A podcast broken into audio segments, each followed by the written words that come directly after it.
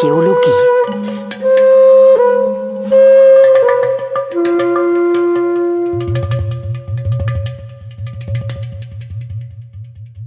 Warum der echte Indiana Jones kein Abenteurer sein wollte. Archäologie. Wer denkt dabei nicht sofort an wertvolle Goldschätze, mysteriöse Tempel im Dschungel und rätselhafte Wracks am Meeresgrund? Archäologen haben in den vergangenen zwei Jahrhunderten versunkene Städte wie Troja oder Babylon wiederentdeckt. Sie haben vergessene Pharaonengräber wie das von Tutanchamun freigelegt und etliche auf den Weltmeeren verschollene Schiffswracks wie die Titanic geortet.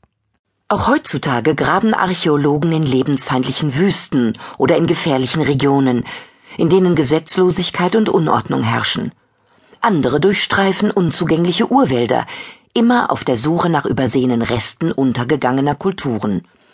So geht man davon aus, dass der größte Teil der Maya-Städten Mittelamerikas noch immer unentdeckt in den Regenwäldern von Guatemala, Honduras und Belize schlummert. Vom Schatz des Priamos bis zur Himmelsscheibe von Nebra, die Geschichten dieser Schätze und ihrer tollkühnen Entdecker beflügeln unsere Fantasie. Und wir fragen uns, Steckt nicht in jedem Archäologen ein Abenteurer, ein kleiner Indiana Jones? Bei näherem Hinsehen entpuppt sich die Archäologie, wie sie heute betrieben wird, jedoch vor allem als schweißtreibende, mühsame Fleißarbeit. Ein Ausgrabungsteam verbringt Monate damit, von Sonnenauf bis Sonnenuntergang Schicht für Schicht einer Fundstelle sorgfältig freizulegen. Jede Fundsituation muss genauestens in Zeichnungen erfasst werden. Details, die im Moment kaum interessieren, können später den Schlüssel zu einem Rätsel darstellen.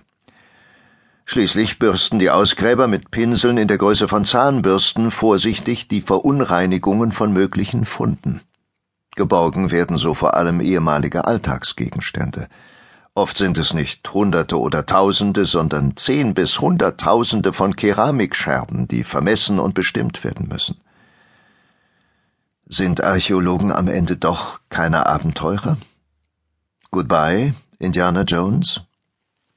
Fragen wir doch einmal den, der es genau wissen muss.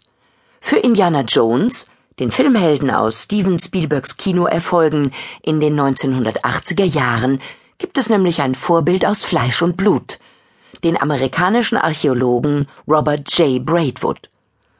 In den 1940er Jahren machte er sich zunächst allein auf, zu gewagten Expeditionen nach Kurdistan, in die Bergregionen im Grenzgebiet zwischen der Türkei, dem Irak und dem Iran.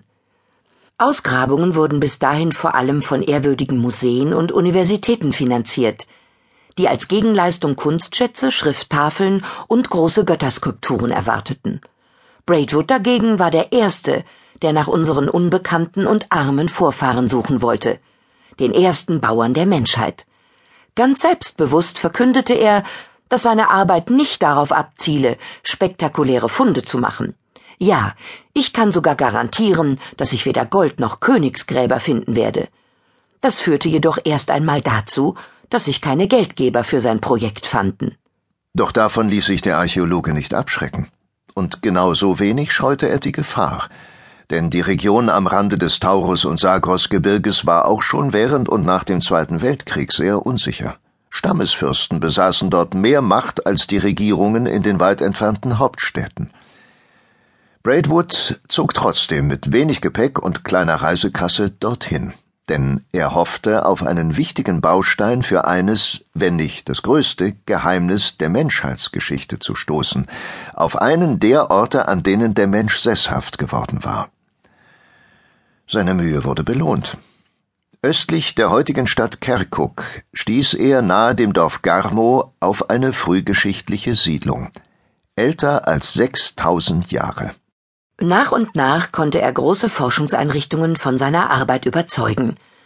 Gemeinsam mit den Mitarbeitern des immer umfangreicher werdenden Grabungsprojektes fand er heraus, Rund 150 Menschen lebten in den aneinandergrenzenden Häusern aus Stammpflehm von Ackerbau und Viehzucht, von Gerste, Einkorn und Emmer, von Schafen und Ziegen und sogar vom Schwein.